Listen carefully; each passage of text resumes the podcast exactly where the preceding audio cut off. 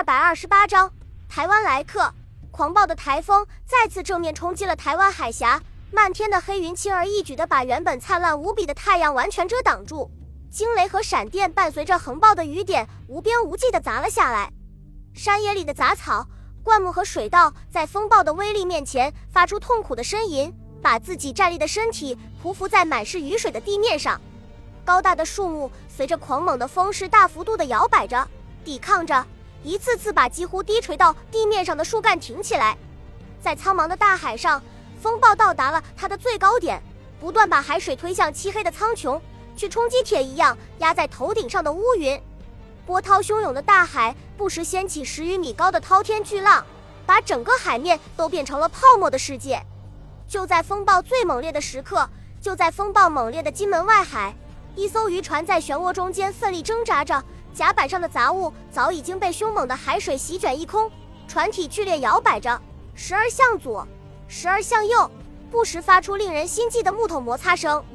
门窗洞开的驾驶舱里面，一个身材高大、筋肉虬结的男子死死地扳住船舵，一次次把渔船从倾覆的边缘拉回来。靠近门口的地方，一个已经吓得脸色苍白的年轻人用手紧紧抓住门框，惶惑无助的眼神全部倾注在自己的船长身上，眼珠跟随着对方的动作左右移动。阿健，船长头也不回地高声喊道：“冻毒好了吗？”“好了。”随着响亮的回答声，舱盖被掀了起来，走船舱里面走出一个健壮的年轻人，古铜色的皮肤，显然经过无数次暴风雨的洗礼。快去把桅杆砍断，船快要翻了！船长的语气显然异常凝重。好，阿健从工具箱里面取出一把斧头，然后一只手抓住船舷，跌跌撞撞地向桅杆走去。突然，一个十几米高的浪头扑上甲板。把阿健打了出去，转瞬之间就消失在泛起白沫的大海上，连呼救的声音都没有发出来。阿健，船舱里面的两个人齐声高呼起来，可是却没有任何回应。此时，船舱里面已经满是积水，船体摇晃得更加剧烈起来。阿布，今天是回不去了，准备靠岸。船长用不容置疑的声音说道，然后用尽全身的力气把船舵向右搬。最后更是把身体都压了上去，船舵发出痛苦的呻吟，几乎让人以为它马上就要断裂了。紧接着，船头在汹涌的波涛中间缓缓地转了过来，向左驶去。九叔，阿布惊恐地喊道：“福建严禁鸦片，咱们又是台湾人，上去不是死路一条马。船已经坚持不住了，与其在这里等死，不如到岸上去赌赌运气。”九哥轻描淡写的回答道，仿佛谈论的并不是自己的性命。一个小时之后，千疮百孔的渔船终于冲到了沙滩上面，精疲力竭的船长和阿布立刻瘫软在驾驶舱里面，再也动弹不得。孙百里饶有兴趣地打量着面前的两个台湾走私客，用交谈的语气问道：“两位怎么称呼呀？”“我叫郑九，他叫郑布，是我侄子。”郑九丝毫没有掩饰的意思。孙百里惊讶地望着他，问道：“台湾不是早已经禁绝鸦片了吗？我记得三五年的时候，国民政府的代表团曾经过去参观过，回来说全岛连一间烟馆的都没有。你们贩运鸦片给谁抽啊？禁绝了。”郑九冷笑着说道：“如果真的禁绝了鸦片的话，日本人靠什么从台湾人身上赚钱？这些官老爷们沿着日本人划定的路线走。”当然只能看到好的一面，谁会把丑陋的一面暴露出来？孙百里急忙问道：“能不能说得详细一点？”郑九解释道：“日本人在台湾推行的是鸦片专卖的制度，所有的烟馆必须到政府去注册才能够买到鸦片，而且价格高的离谱，还美其名曰逐步禁绝，其实还不是想赚钱。”孙百里点头表示了解。所以你才冒着生命危险从大陆贩运鸦片过去，好谋取暴利，真是胆气过人啊！郑九本来认为自己是非死不可了，所以才非常爽快地回答他的问题，可是却发现对方言语之间并没有恶意，又看到了生的希望，于是开始比较谨慎地回答问题。台湾鸦片的价格比大陆至少要高一倍以上，并且全部被政府控制了，基本上是有价无市。所以我们才铤而走险。不过，自从中日两国打起来之后，台湾那边的巡逻和检查非常松懈，而浙江海岸则连巡逻艇都没有。如果不是台风的话，几乎没有任何危险。你是说台湾沿海的守备非常松懈？孙百里把头往前一探，脸上露出不可置信的神情。是的，孙百里虽然没有穿军服，可是精明过人的郑九还是从他举手投足带出来的气势中推断出他肯定是个大官。而孙百里对台湾海防的关心，则更加证实了他的推断。于是他毫不犹豫地把自己所掌握的情况和盘托出。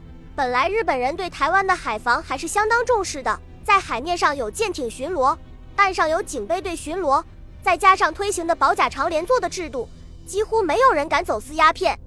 可是战争爆发后，大型的军舰和大量的士兵被调走了，警备队也作为预备役人员被征调的差不多了。同时，大陆海军几乎被全部消灭了，警惕性哪里还有那么高？现在巡逻的基本都是台湾本地人，就是被抓住了，只要给点钱就可以了。孙百里听了，眼睛一亮，追问道：“岛内的防御怎么样？是不是也同样兵力空虚？”郑九回答道：“具体的兵力部署，我们这些平民是不可能知道的。但是以前到处都能够见到荷枪实弹的士兵，现在却只能见到警察。”孙百里点了点头，思绪不由自主的又转到一个至关重要的问题上，于是试探着问道：“岛内的民心怎么样？”是向着中国的多些，还是向着日本的多？虽然之前从李登辉那里得到了否定的答案，但是孙百里还是没有死心。难道短短数十年的奴化教育，就真的能够把台湾人和大陆之间的血脉砍断吗？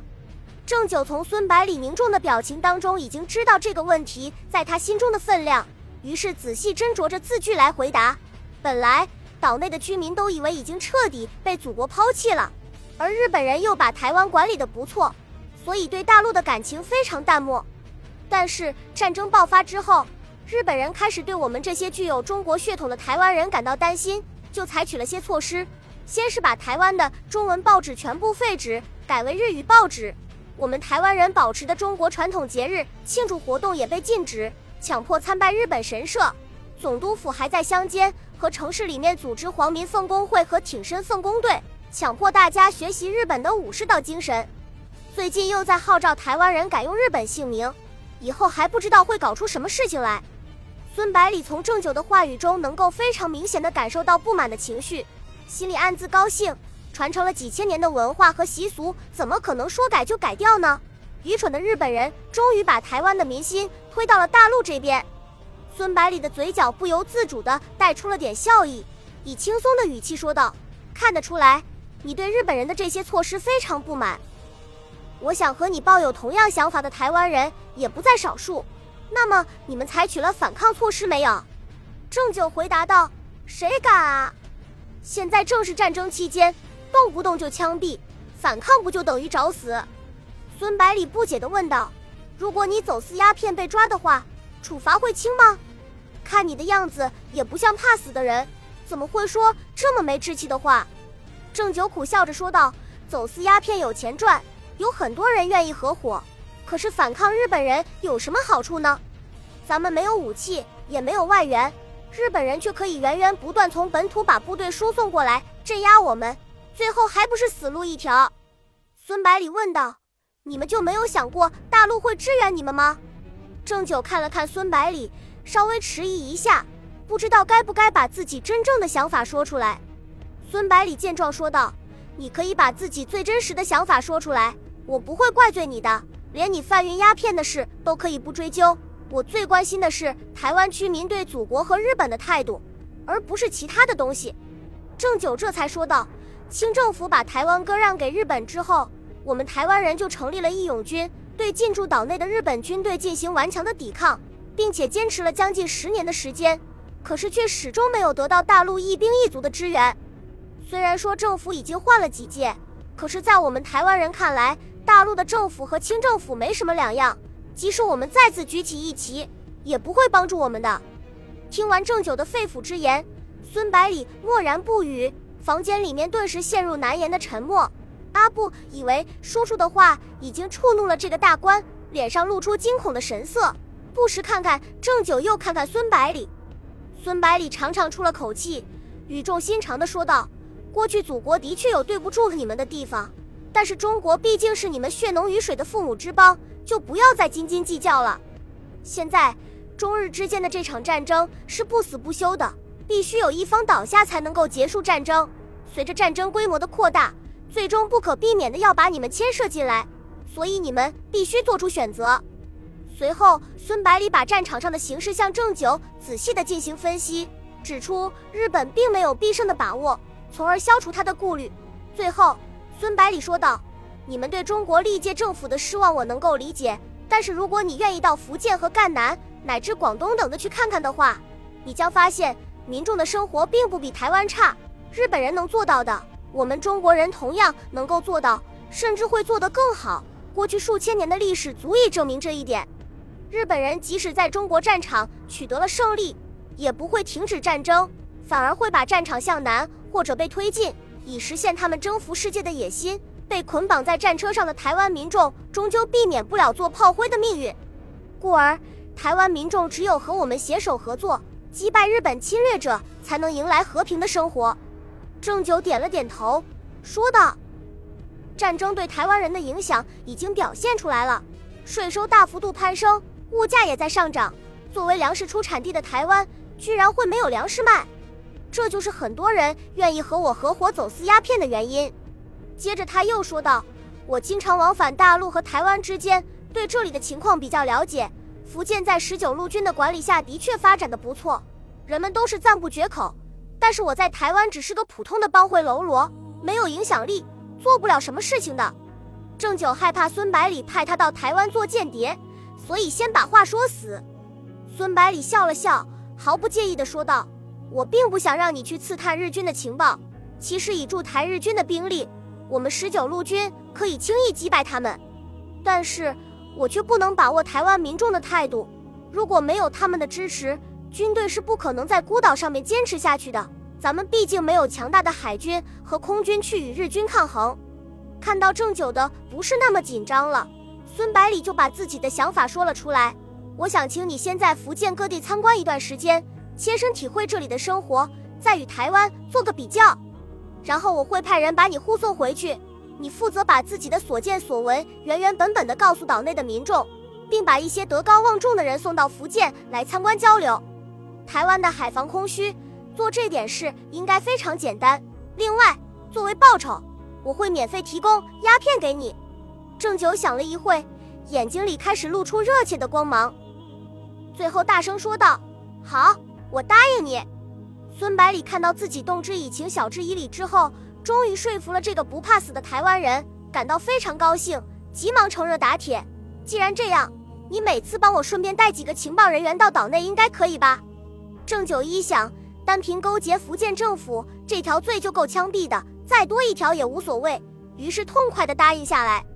孙百里此行的目的都已经达到，随即对门卫的卫兵吩咐道：“请两位先生到宾馆住下，然后安排人员陪同参观。”接着对着郑九伸出右手，微笑着说道：“欢迎回到福建。”本集播放完毕，感谢您的收听，喜欢请订阅加关注，主页有更多精彩内容。